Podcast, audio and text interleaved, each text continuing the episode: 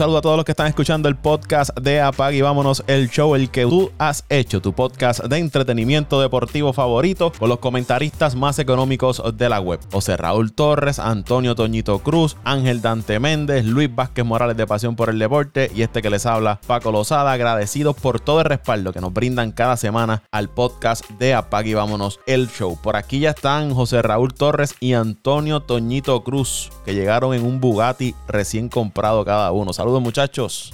Saludos Paco, saludos Raulito, saludos al ausente Dante, saludos al siempre ausente Luisito y a los que nos escuchan. Ya no lo defiendes, ya no lo defiendes. No, no, pero es que la, la, la verdad es la verdad.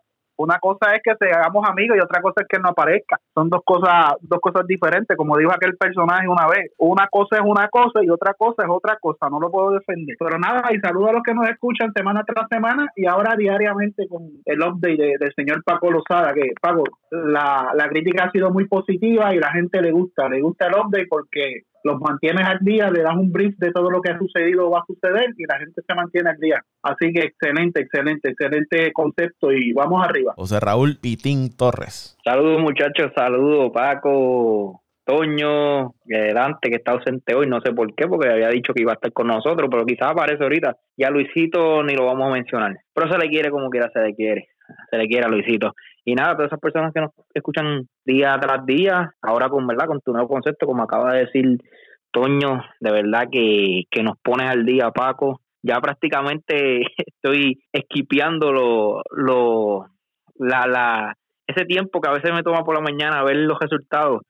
A veces se me hace mucho más cómodo escuchar a Paco y, y, y, me pongo al día de todo. Así que síganlo.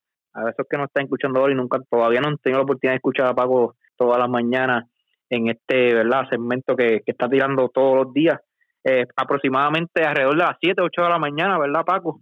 Eh, hora de Puerto Rico. Aproximadamente eh, por ahí. A las 8, 8 y media de la mañana tienen un resumen ahí en el Morning Update de Apague y Vámonos el Show. Un resumen, un breve resumen de lo que estuvo aconteciendo en los deportes mientras muchos dormían. Vamos para adelante. Mucha información deportiva, mucho béisbol, mucho baloncesto. Bueno, si van a hablar de baloncesto, hoy será el día que menos hablaré de baloncesto. Oye, es que, tú, oye, que, tú tienes que hablar. De mi jazz, de mi jazz de Utah. Yo creo que alguien lo van a desheredar en Wisconsin. Ya veo eh, la carta de desahucio en Wisconsin. Ah, Toñito. No, voy a tirar mi venenito. Voy a tirar mi venenito. Viene, vengo, vengo con algo de, de los Bucks de Milwaukee. Pero de eso hablaremos ahorita cuando tú nos des el break, Paco. Vamos rápido con lo que está ocurriendo en el béisbol de las grandes ligas y es que esta semana surgió un nuevo multimillonario en el béisbol de las mayores con esa extensión de contrato de Fernando Tatis Jr., una extensión de contrato de 340 millones por 14 años con los padres de San Diego, que está saliendo información, no sé si ustedes la, han podido leer, relacionado al contrato de, de Tatis, que hay una cantidad de dinero que él va a tener que pagar como una agencia de inversiones. Toñito, que conoce más de finanzas que yo, podrá aclarar. Porque aparentemente hace unos años, cuando él estaba en Liga Menor, él hizo un acuerdo con esta agencia para que le adelantaran una cantidad de dinero, pero él tiene que pagar durante el resto de su vida, me parece que es un por ciento del contrato que él genera en las mayores a esta agencia por ella haberle eh, dado esta cantidad de dinero. Ejemplo, yo fui donde esta agencia, le pedí 800 mil dólares adelantados. Oye, me dice, aquí no hay problema, aquí los tienes, pero tú tienes que darme de ahora en adelante el 10% de tu salario por el resto de tu vida. Algo así es lo que tiene Fernando Tatis con esta agencia. Es una empresa que ofrece pagos por adelantado a selectos jugadores de liga menor a cambio de un porcentaje de sus ganancias futuras en las grandes ligas. Ese es el acuerdo que tiene Fernando Tatís. Se habla de que está cerca de los 30 millones de dólares lo que va a tener que darle a esta, a esta agencia eso es a la agencia y él tiene su agente aparte, porque entonces su agente se lleva una parte también, o esa agencia viene siendo la agente o representante de él.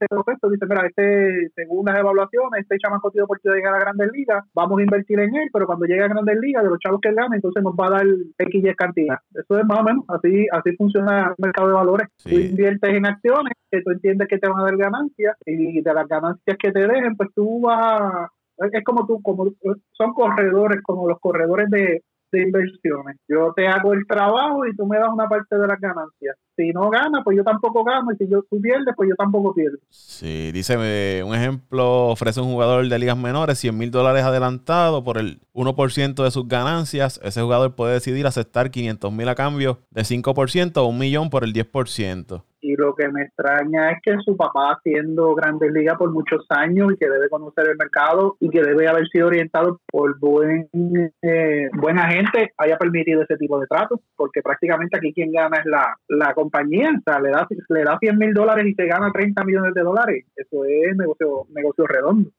Ese contrato va a perder 30 millones de dólares por ese acuerdo que tiene con, por ese acuerdo que hizo con esa empresa. Y por por lo que pierde por, por, por, los impuestos, lo que estuvimos hablando antes de comenzar el programa, los impuestos que tiene que pagar en California, que es uno de los, de los estados más caros, cuestiones a impuestos en Estados Unidos y, y impuestos y el costo de vida y las regalías que tienen que dar a, a MLB, por ahí seguimos, si tiene un agente también tiene que darle parte de la gente, o sea que vamos a ponerle un número un número mal tasado de, esos 340 millones, le vienen sobrando para él como 260, que no son malos, pero son muchos chavos que, que, va a soltar. Y a veces, a veces... que son 14 años, 14, 14 años la, la el contrato, que prácticamente será su único contrato quizás, porque es bien difícil que después de esos 14 años alguien le venga a ofrecer una cantidad, ¿verdad?, de,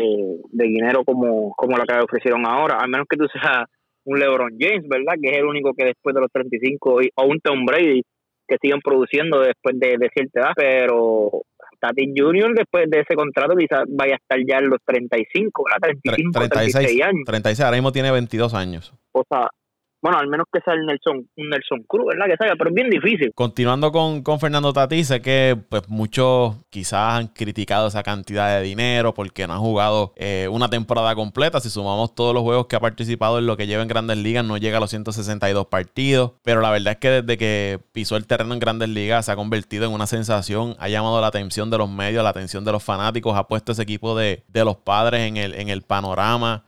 La gente ve a los padres de San Diego por, por ver a Fernando Tati Jr. es jugar. Hace poco fue la portada del videojuego MLB The Show y esto te da a entender que las grandes ligas lo está mirando como la cara de, del béisbol de las grandes ligas. El año pasado estuvo cuarto en la, en la lista de más camisas vendidas en el béisbol de las grandes ligas. So que aquí es, los padres ven en Fernando Tatís, obviamente, el futuro de la franquicia, una figura a la que le, como dice Luisito, que, le, que pueden mercadear y sacarle toda esa inversión de 340 millones. Eh, los padres le están dejando ver a los demás jugadores y a los demás equipos que ellos van con todo, que van a hacerle frente a los Dodgers, no importa qué, no importa lo que tengan que, que invertir. Y de cierta manera eh, se vuelve llamativo para otros agentes libres porque ellos, los otros agentes libres y otros jugadores pueden decir, mira, en San Diego están dando dinero, están tratando bien a, los peloteros. Antes de Fernando Tatís, vimos que le habían dado 300 millones de dólares a, a Manny Machado. So que los padres tienen dos jugadores que están ganando 300 o más eh, millones de dólares. 300 Manny Machado por 10 años y 340 Fernando Tatís por, por 14 años. Y es una temporada muerta que los padres le pusieron la cheria al bizcocho, que era lo que le faltaba. Porque ellos traen a Queda, a Mark Melanson, a Joe Musgrove, eh, a Blake Snell, a Yu Darvish con Víctor Caratini, que lo trajeron en cambio de, Chicago. Habían firmado a un jugador de, del lado de Asia, eh,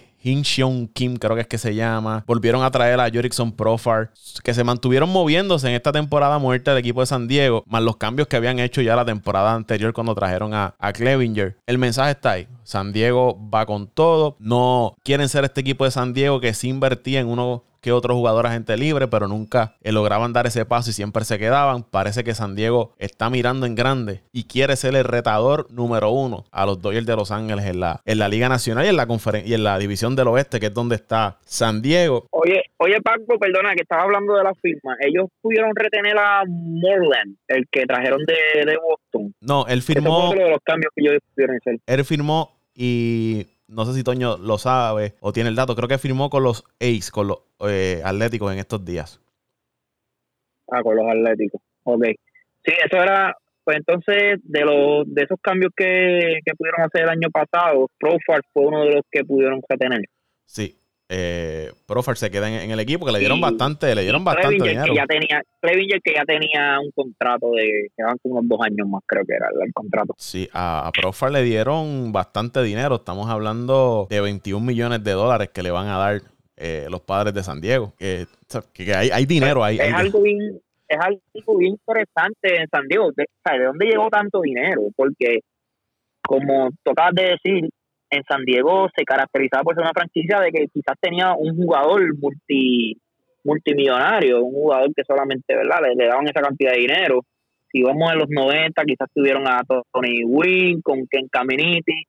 Eh, luego los 2000, bueno, yo no recuerdo así de contrato. Eh, ellos, ellos en un momento llegaron a tener ellos llegaron a tener a los Optom, llegaron a tener a, a Kimbrel, llegaron a tener varios jugadores, pero ahora mismo Manny Machado, 30 millones de dólares. Sobre 30 se está ganando. Will Myers, sobre 20 millones de dólares. Eric Hosmer, sobre 20 millones de dólares. Yu Darvish está cerca de los 20 millones. Ahora le dan este contrato a, Fernando Tatís. Blake Snell se gana no tanto como los 20 millones, pero está sobre los 10 millones de dólares. Eh, hay, hay, hay, varios jugadores ahí que, le cuestan dinero a San Diego, que a lo que iba era eso que tú mencionas de dónde sacan tanto dinero, que están rompiendo con este quizás estereotipo de que las franquicias de mercados, de mercados medios o de pequeños mercados no, no tienen que invertir. Ellos están invirtiendo, rompiendo quizás con ese estereotipo, ah, yo soy una franquicia de mercado pequeño, no tengo para invertir. Ellos no. Es como Cleveland. ¿Qué ha hecho los indios de Cleveland? Salieron de Lindor, salieron de Clevinger, de Bauer, de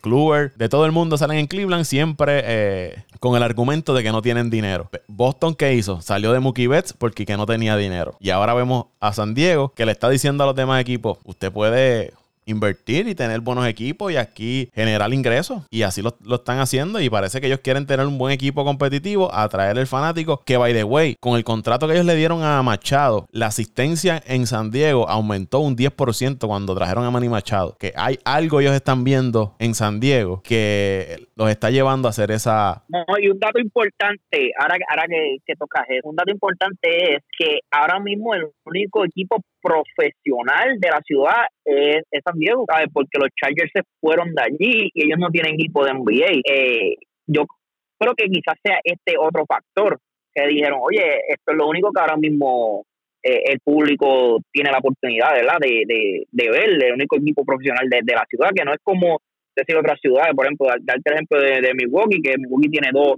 dos equipos, baloncesto, béisbol, más tiene eh, Green Bay que queda cerca tenemos otras ciudades que tienen hasta béisbol, eh, baloncesto, eh, por ejemplo de Washington. Hablemos de Los Ángeles. Los Ángeles. eh, y, y cuánto y cuántos equipos más, a veces cuatro equipos profesionales.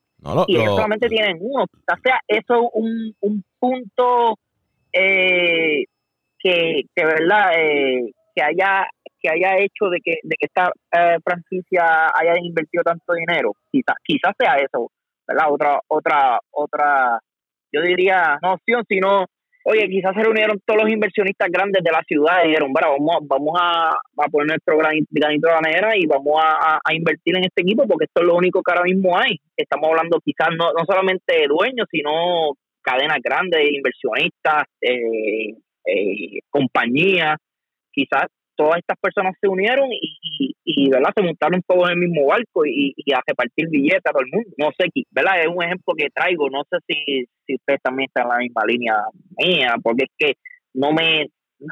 No, no sé de dónde salió tanto dinero, Paco, esa es ¿verdad? mi pregunta. Dinero y lo que hablaba, el riesgo de salir de prospectos y traer jugadores con contratos quizás pesados y traerlos al equipo para hacer el equipo el contendor. Muy pocos equipos vemos que se arriesgan así tanto como lo ha hecho el equipo de, San Diego. Y ya para yo terminar ir con ustedes, otra cosa que he visto mucha gente, no, que Fernando Tatís no se ha probado, que lo que lleva es X cantidad de tiempo. Pero si usted mira a Fernando Tatís y lo que ha hecho en el poco tiempo, a mí nadie me quita que es uno de los top 3 campo cortos ahora mismo en, la, en las grandes ligas. Y no lo digo yo, que usted quizás pueda decir que yo soy un loco, pero si usted se pone a buscar, búsquese todas las referencias que usted quiera. Y usted va a ver que en los primeros tres campos cortos aparece el nombre de Fernando Tatis. Está o lo colocan con Story, Lindor, Tatis, en el orden que usted quiera, pero siempre esos tres están ahí. Y muchos piensan que Fernando Tatis ahora mismo es el mejor campo corto que tiene las grandes ligas. Que quizás la muestra es muy pequeña, pero lo que ha hecho en ese poco tiempo ha sido eh, fenomenal. Y si miramos el porcentaje de el OPS más el slogan de, de, Fernando Tatis, él aparece en un grupo que a la edad de 21 años estaba ahí. Mike Trout, Ted Williams, Albert Pujols, eh, Ty Cobb, Juan Soto, Eddie Matthews, Frank Robinson, Ken Griffey. En ese grupo de jugadores de 21 años, con ese OPS más login, aparece Fernando Tatis eh, con 154. en algo le ven a Fernando Tatis, San Diego y los conocedores del béisbol? Bueno, Paco, yo digo que todavía tiene que probarse. Solo poniendo los números que haya puesto, tiene que probarse.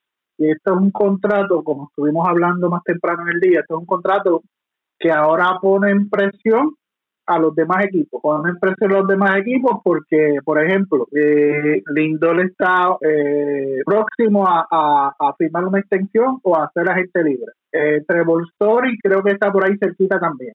Eh, Javier Baez, que es otro de los jugadores que crea mucha este furor y, sensación en la Grandes Ligas y pone los números, está cerquita, por hablar de algunos de ellos. Entonces vas a poner en, en presión a los demás equipos a que si, como hablamos ahorita, Dios quiera, y Lindor tiene una gran temporada este año, pone unos números estupendos, pues tú vas a, vas a poner en presión a los demás equipos a, que entonces el contrato que se va a tomar como referencia para entonces negociar los contratos de los demás que están a punto de ser agentes libres de extensiones, va a ser el contrato de Tati.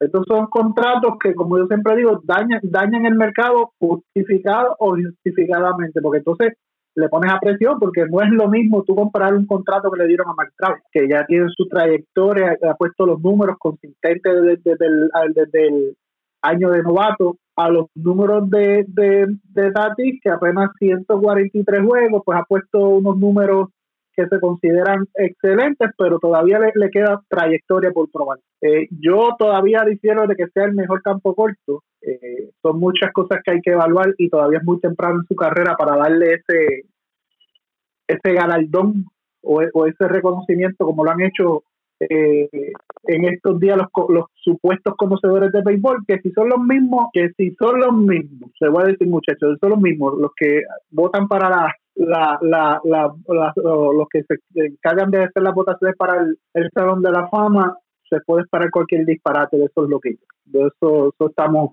más que seguros y convencidos. Sí, eh, es un riesgo, yo digo que es un riesgo bien grande que hizo la franquicia, pero eh, la vida se trata de esto a veces hay que arriesgarse para ganar y pues el tiempo dirá eh, si este contrato fue, fue verdad un, un, buen riesgo para la franquicia y, y tiene que por lo menos Tati Junior en esos 14 años yo diría que tiene que, que llevar a este equipo varias veces a las playoffs y al menos verdad un, campeonato eh, son muchos años que, que va a tener la oportunidad de llevar a este equipo a, al más allá, ¿verdad? Al campeonato, o si no, ganar por lo menos dos o tres divisiones. Pero veremos a ver, por te digo, todos los contratos son un riesgo. Estoy con Toño, eh, esto pone un poquito difícil la situación para la gerencia de algunos equipos, incluyendo la, la misma de los Mets, ¿verdad? Porque ahora mismo Lindor, al ver eso, quizás quizá el mismo Lindor va, eh, habrán dicho lo mismo. Yo llevo años aquí jugando, yo llevo años demostrando, llevando equipos a, a las playoffs, eh, y, y este muchacho lo que ha jugado es una temporada, entre comillas, porque todavía no, no ha podido terminarla por, por lesiones y, diferentes cosas, como el año pasado, que no se completó la temporada completa. Pero, pero sí, esto viene a traer mucha, mucha, mucha, yo diría, este eh, presión para los equipos, especialmente la gerencia. Que de aquí a, de aquí a dos o tres años, diría dos, tres, cuatro, cinco años, en un podcast, un viernes en la tarde estaremos analizando si este contrato valió la pena o no. Pero, pues, como dije, todavía no sabemos, es un riesgo bien grande, pero a veces los riesgos salen, a veces no. Eh, vamos a ver qué, qué sucede. Al menos, al menos entiendo yo que el equipo de San Diego tiene equipo competitivo para muchos años. No solamente para uno o dos años, sino mientras tengan a Tati Junior, Machado y ese cuerpo particular, la verdad el caso es que por lo menos 3, 4 años este equipo va a estar en la pelea. Son riesgos, son riesgos que usted como equipo tiene que, tomarlo. Habíamos hablado aquí en el caso de Milwaukee con, con Giannis Antetokounmpo, cuando tú tienes este tipo de jugadores que proyectan con un talento, tener un, un talento y unas habilidades especiales, usted no puede arriesgarse de, de ir, que se vaya al mercado de, de agentes libres ni nada de eso, porque pongamos que Tatis siga con esa trayectoria y con ese juego eléctrico que tiene y todo eso y siga eh, captando la atención de los medios y los fanáticos y se convierta en una súper, súper estrella, tú como San Diego dices, ahora este muchacho me va a costar, en vez de 340 me puede costar 400 millones de dólares. Lo mejor se los doy ahora y que salga el tiro por donde salga, lo tengo ahí amarrado y con la suerte de que no se me lastime y mantenga buena, una buena carrera durante esos 14 años. Eh, las proyecciones para él la próxima temporada según los sitios que, saben de esto. Un 280 de promedio aproximado, 38 cuadrangulares, sobre 100 remolcadas, sobre 100 anotadas y 25 bases robadas es lo que proyectan los sites que, que saben de estadísticas del béisbol de las grandes ligas, que posiblemente sean los números que tenga Fernando Tatis la próxima temporada. Y como yo digo, hay que disfrutárselo. Olvídense si es bueno, si no es bueno. El, momento que tiene ahora hay que disfrutarse a Fernando Tatis. Si quiere estar eh, comparando si se los merece o no se los merece, si es mejor que o, peor que, olvídese, disfrútese del juego de Fernando Tatis. Igual que se disfruta el de Javier Baez, el de Francisco Lindor, el de Carlos Correa, y el de Story, y el de todo el mundo. Hay que disfrutarse que, que estamos vivos y nos podemos disfrutar de ese tipo de jugadores especiales. Pero algo así que dijo Toño y José Raúl también, lo que va a ser el contrato del indoor, el contrato de Baez, de Correa, de Story. Ahí los equipos van a tener que aflojar la, la cartera porque Fernando Tati subió la vara en cuanto a los campos cortos del béisbol de la grandes ligas. Esto vamos a hablar de que posiblemente Lindor esté ganándose sobre 200 millones de dólares. Baez quizás esté por ahí, Story también. Ellos quizás en el tiempo del largo del contrato no lleguen a los 14 años porque Tatis lo que tiene son 22. Ellos ya están cerca entre los 27 y 28 años. Pero vamos, estamos hablando de que van a recibir una gran cantidad de, dinero. Yo creo que los Mets, Toñito, debieron haber trabajado esa extensión de, de Lindor mucho antes que, que Tatis hiciera la del con los padres. Es que, te soy sincero, nadie, nadie, nadie en el béisbol venía a venir, no la extensión de Tatis, porque se sobreentiende de que ellos quieran asegurarlo para un futuro y mantener ese núcleo de jugadores porque hay que ser, hay que ser claro, ver a Machado, a mí me encanta ver a Machado con todo lo controversial y que a mucha gente no le gusta ese estilo de juego que es un poquito este rough, sucio, como, como le, llaman en el, el algo del, del béisbol. Eh, es una combinación eh, electrificante, o sea, que, que da gusto verla, eh, esta combinación de esos dos muchachitos jóvenes, porque Machado es, es joven, para que Machado empezó bien en las grandes ligas, o sea, da gusto verla, verla jugar, pero nadie, nadie, nadie se iba a pensar que San Diego se iba a tirar esa maroma a este tiempo. Todo el mundo esperaba de que, pues, de que Tatis jugara fuera terminando su año, su, su contrato de novato eh, y se probara, porque no es lo mismo del caso de, de, Acuña, que ya Acuña, ya aunque es joven, empezó joven, ya llevaba dos, tres temporadas cuando le dieron la extensión y ya había llevado ese equipo a los playoffs y ya había este despuntado. Eh, todavía no ha llegado ni tan siquiera al nivel de Acuña. Y, y, y, y hablando de lo que ustedes mencionaban, de que subió la vara de cómo se evalúan los contratos ahora de los campos cortos, no solamente de los campos cortos, Paco, de cualquier pelotero que ponga números superiores a los que se esperan que él que él vaya a poner, porque si tú ves los números no son números malos, son números de un jugador promedio, no de un jugador superestrella que y cuando y cuando venga la de la de la de Juan Soto con los Nationals. Juan Soto, yo no sé si a Aaron George ya le dieron la extensión, pero tiene que estar por ahí también, ¿tú me entiendes? Que son jugadores que, mueven, que mueven, mueven pasiones y mueven dinero, porque las, las camisas de Aaron George es una de las más que se vende también en la Grandes Ligas. Sí, pero no, no le han dado el contrato, todo, pero se habla así de este año o quizá el otro. Y el mismo Gleyber Torres. Este, hay Torres, hay muchos. Y hay muchos, y hay muchos que, que, que ya están, que ya han despuntado, que ya han ayudado a sus equipos y aportado a sus equipos para llegar a postemporada y un poquito más allá y pues y, ahora esa vara no solamente sube como le dije para los campos cortos sino para los demás posiciones para todos estos jugadores jóvenes que, que a su corta edad ya han despuntado y han hecho grandes aportaciones a su equipo a los que nos escuchan les voy a dar un consejo montes en el aguaguita de Fernando Tatis que están a tiempo aprovechen Toñito, te puedes montar si quieres. Como, como tú y yo, como tú y yo, Paco. ¿Desde cuándo, desde cuándo, nos, desde, desde cuándo nos montamos, eh, Raúl? Se lo, se lo venimos diciendo desde, desde la temporada pasada. Ah, desde hace tiempo, ya van casi dos años que no vamos la guagua. Ustedes, ustedes, supuestamente son seguidores de unos equipos, pero se montan en la guagua de todos los equipos que ganen y le ganen al de ustedes. O sea, así no se puede. que tener algo de fidelidad y de, y de vergüenza, integridad y verticalidad, muchachos. Ustedes son fanáticos de, de todos los equipos de grandes ligas, de todos los equipos de fútbol americano, de todos los equipos de, de fútbol soccer, de todos los equipos de, de NBA, de todos los equipos de la AA, de todos los equipos ustedes son del mundo son fanáticos. Ustedes, ustedes tú son sabes que, tú sabes que, de Toño, ¿sabes qué? Que eso es jugando, eso es No, jugando. No, no, jugando no. Lo que pasa es que ustedes lo cogen en serio también. Me disfruto el momento. Hay que tener de, de, de fidelidad, muchachos. El contrato de, de Fernando Tatis, y ya para terminar con este tema, es el tercero más grande en, la, en las grandes ligas, detrás del de Mike Trout y el de Mookie Betts. Viendo esto de Fernando Tatis y lo que sucedió en Boston, si yo fuera fanático de Boston, yo estaría molesto con la gerencia de Boston. Como ellos dejaron ir a, a Mookie Betts por no pagarle eh, la cantidad de dinero que posiblemente él deseaba cuando Boston alardea mucho de ser una ciudad de mercado grande, de, de dinero, de equipos ganadores y no le dieron esa cantidad de dinero a Mookie Betts y prácticamente lo, lo regalamos. Y vemos esta franquicia de San Diego dándole esa cantidad de dinero a, a Fernando Tatís a esa corta edad cuando Mookie Betts había hecho y había puesto los números y tiene una trayectoria más amplia que la de Fernando Tatís. Eh, igual que hizo Cleveland cuando cambió al indoor por no darle la extensión de contrato. Yo, yo, yo me quitaría de fanático de Boston. Sí, pago, pero pero ahí hay otro factor que es que Mookie Betts no quería jugar en Boston. Le habían ofrecido no lo que le ofrecieron los Dodgers, una cantidad cerca, pero él no quería jugar en Boston. Él quería salir de Boston.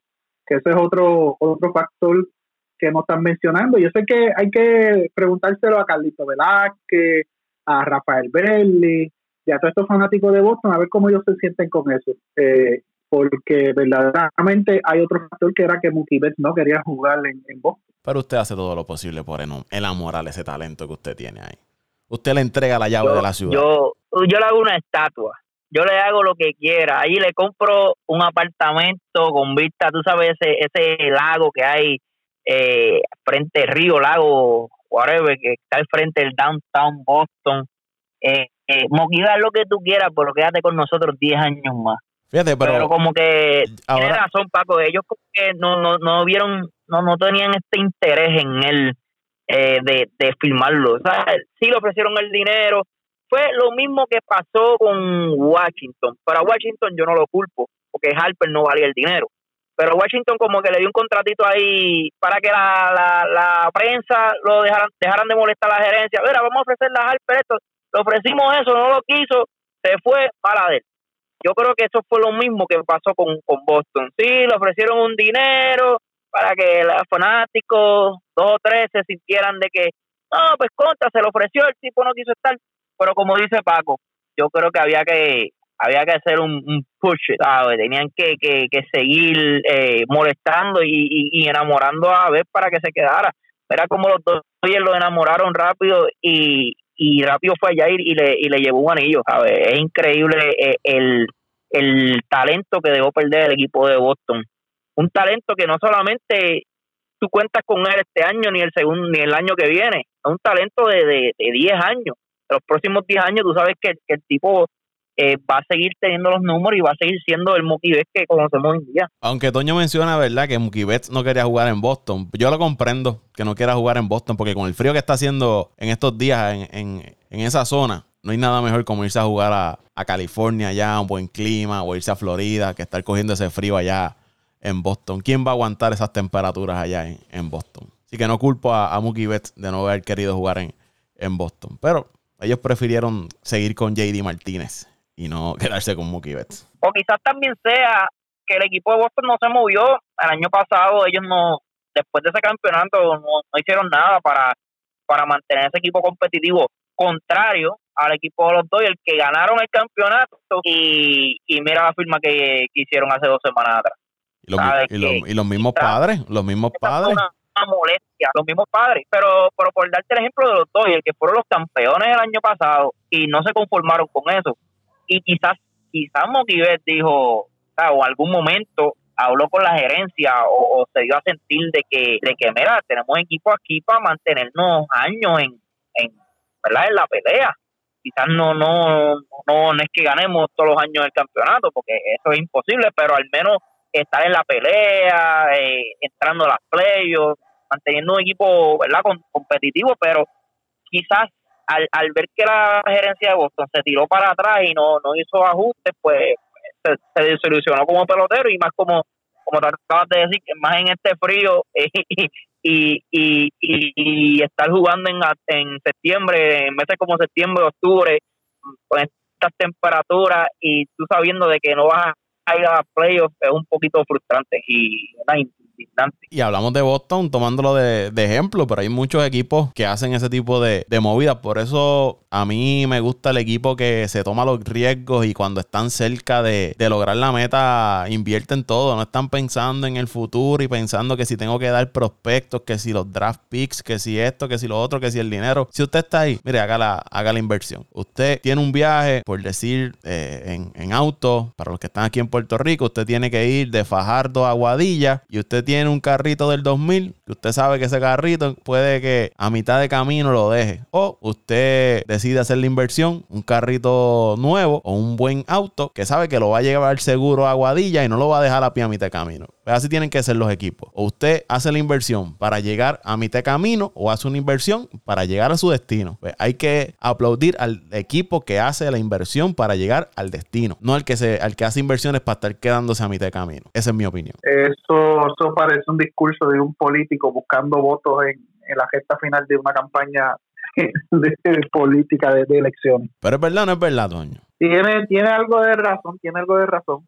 Si uno va a ir, va a ir, tiene que ir con todo, no puede ir a media. Eso, eso estamos, estamos claros en eso. Seguro, si usted, si usted tiene que llegar a la meta, que en el caso de los equipos es, los es el campeonato, pero usted invierte para el campeonato, usted no invierte para ir al Guaycal o ir a una, ganar una serie divisional. Usted haga la inversión para llevárselo todo. Por eso hay equipos y hay equipos. Bueno, dejando a un lado el tema de Fernando Tatis Jr. y sus 340 millones. Vamos a hablar de la NBA y de los Bucks de José Raúl Torres y Milwaukee, que están en una racha de cinco derrotas consecutivas y comparando con la temporada anterior, eh, no, no es ese mismo equipo. No sé qué está pasando en, Milwaukee. Sé que la baja de, Drew Holiday le ha afectado bastante a ese equipo de Milwaukee.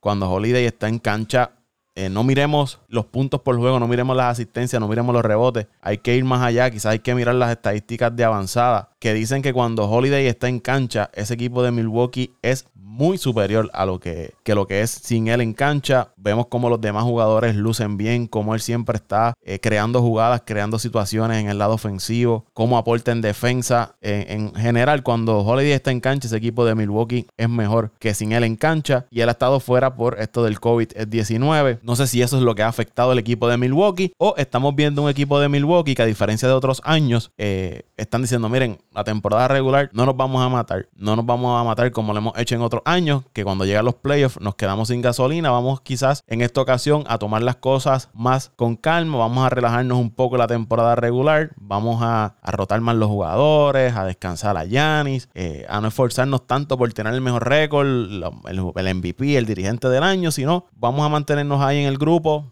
ir a playoffs y entonces en los playoffs es que vamos a demostrar nuestra, nuestra verdadera fuerza. Eh, José Raúl, que es seguidor de, de Milwaukee, nos puede decir qué está pasando con los Bucks? Pues mira, Paco y, Toño, este, wow, son muchas cosas. Eh, tú acabas de traer el tema de, Holiday. Yo creo que sí, Holiday ahora mismo eh, quizás es el segundo eh, o el tercer, el tercer mejor jugador del equipo. Y tú, ¿verdad? Cuando tú no tienes tu segundo, tercer jugador eh, activo, es una baja. Y, y no tan solo es una baja ofensivamente, sino como como tú acabas de decir, crea jugada y defensivamente es un tremendo eh, eh, jugador.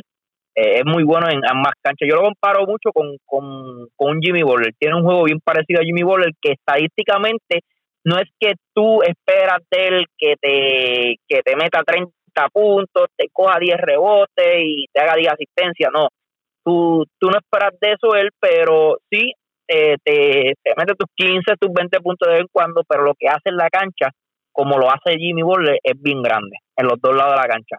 Pues yo creo que, mira, el equipo de Milwaukee tiene un problema desde el año pasado y es que no pueden defender eh, la línea de tres. Están teniendo un problema bien grande que, que no han podido ajustar. No sé, ¿sabes? Eh, yo entiendo, hemos tenido unas conversaciones con mis primos que, que por lo menos en mi caso, y yo tengo otro primo que está de acuerdo conmigo, hay otros que todavía están un poquito, yo diría, eh, no, no han puesto el botón del pánico, pero ayer con esa DJ, la verdad el caso es que, que hay algo raro, es que hay algo raro y con cinco DJ consecutivas eh, hay algo, algo está pasando.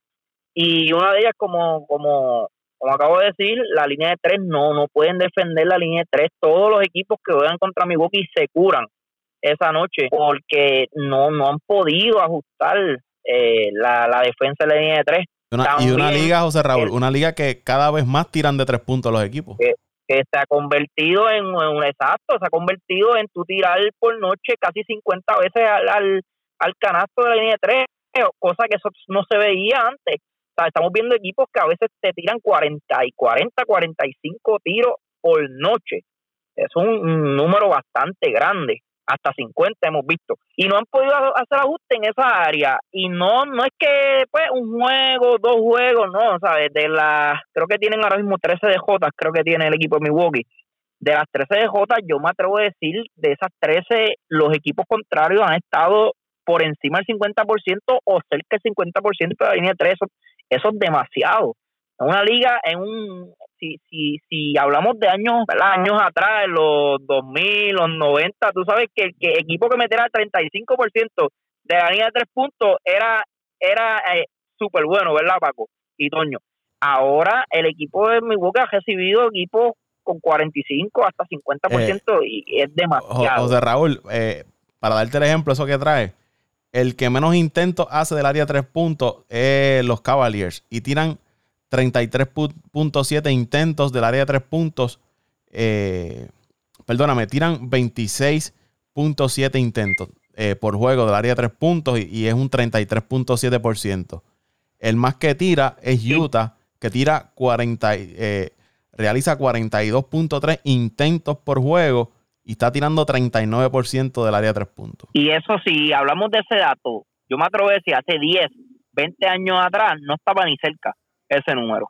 Para que tú veas cómo ha cambiado la, liga, ¿verdad? Pero siguiendo con, con, lo de Milwaukee, eh, es un problema. Ahora mismo Bruce López eh, no se ha visto como este jugador eh, de que vimos en los últimos dos o tres años que ha estado ya con la franquicia.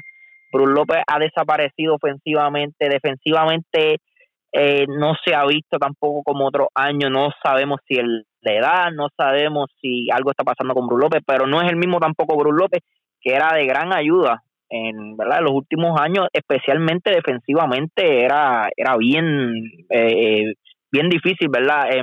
a Bruce López eh, con el uno contra uno. Entonces, el, el otro dato es que están teniendo muchos jugadores que vienen del banco eh, que, están siendo muy, muy inconsistentes. Por ejemplo, el caso de Vichencho, que ahora mismo está en la, en la regular, un día te tiene unos números de 15 hasta 20 puntos que son muy buenos.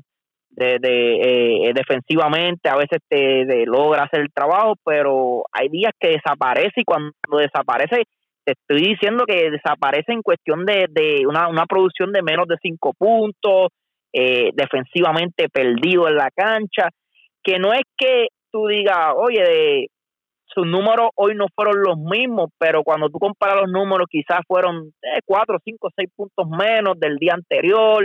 No, son unos números bien drásticos. Como te dije, una noche te, te encesta 15 puntos, al otro día 2, 3, 4 puntos, no pasa de 5 puntos, que es algo bien raro, no solamente este Divichencho, sino otros jugadores también que vienen el banco.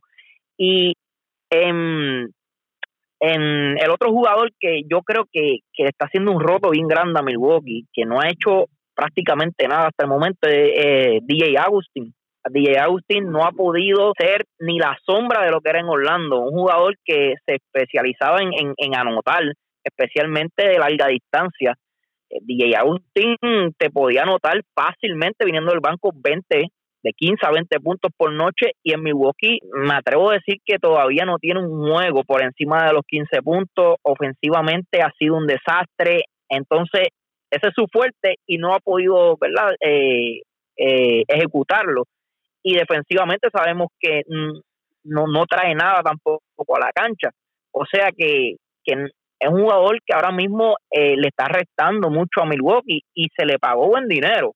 No fue que se le dio un super contrato, pero sí se le dieron dos años y varios millones de dólares, creo que fueron de 12 a 14 millones de dólares, con un jugador que, que, que, que se supone que, que hagan el trabajo y, un veterano. Y si tú lo comparas con Gil, que estuvo el año pasado, este Gil, la, la diferencia de Gil a, a Agustín es bien grande, es bien grande. Los números de Gil eran mucho, mucho mejor que lo de Austin el año pasado, yo recuerdo que tú traías a Gil y, y prácticamente él te corría el juego.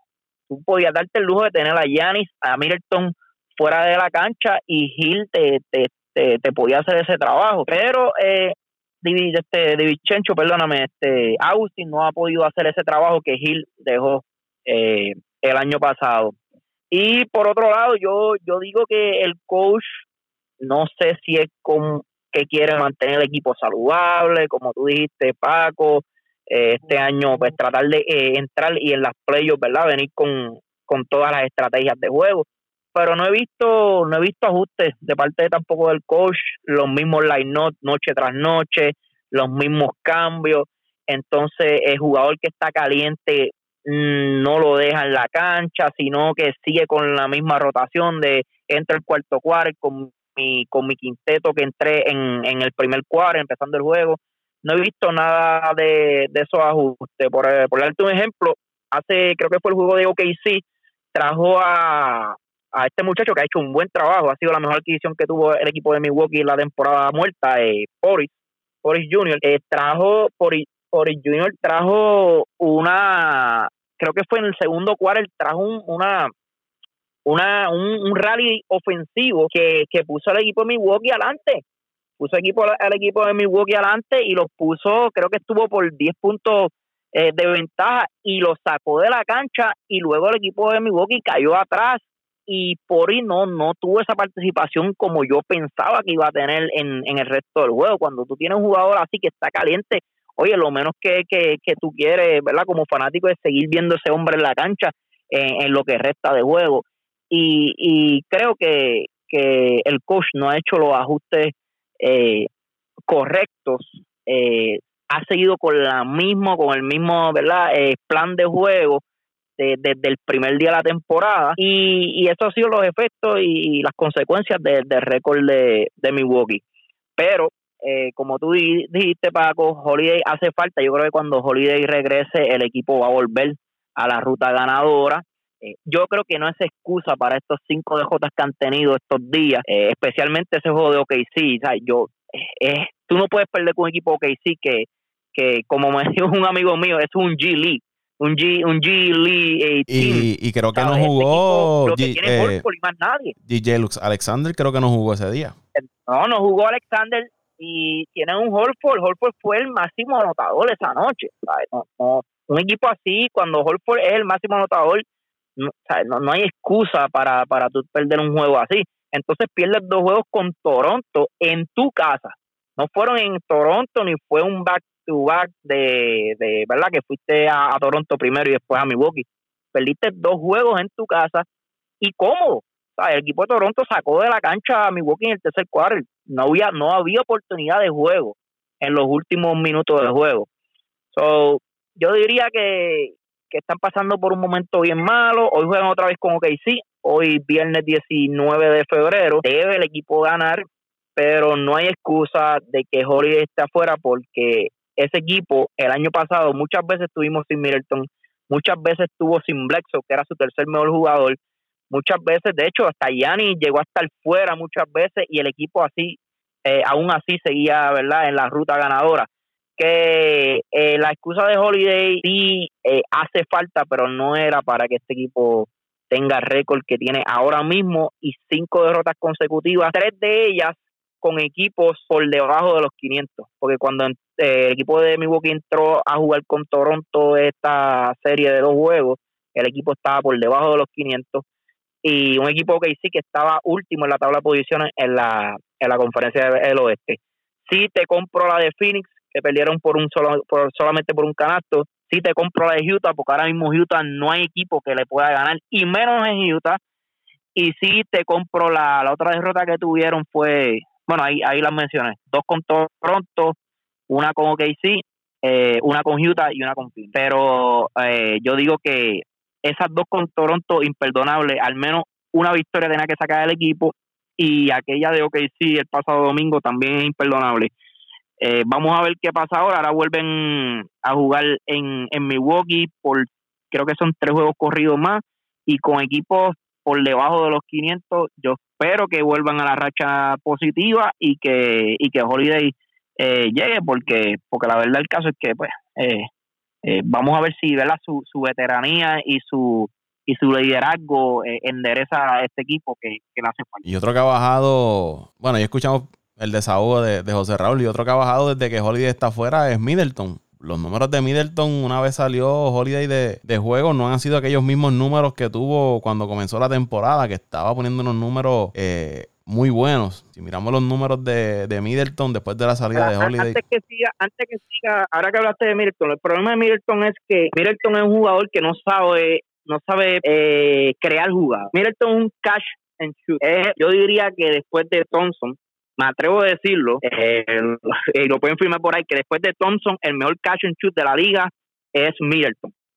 si tú ves los field goal de, los porcientos de field goal de Middleton es 50%. El tipo eh, tiene, tiene un tubo, pero lamentablemente el tipo no sabe, no sabe crear jugadas, tipo no es, no es un excelente pasador, defensivamente no es tampoco muy bueno. Tipo es, yo diría, como vuelvo y digo, es el segundo mejor tirador de la liga en, en cuestión a catch and shoot, pero luego de eso no, no es más nada. Tú no, tú no puedes darle la bola para que te crees jugada. Entonces Giannis tampoco no es un super creador de jugada tampoco sí es, excelente, sabemos lo que puede hacer Gianni en la cancha, pero no es tampoco un tipo que te cree jugadas como, como lo hace Holiday, que es el único, yo diría ahora mismo en Milwaukee, que te puede hacer ese tipo de trabajo. No, Toñito, ya escuchamos el desahogo de Pitting. Eh, me tardé un poquito porque es que estaba buscando el mapa y el balde para limpiar el lagrimal.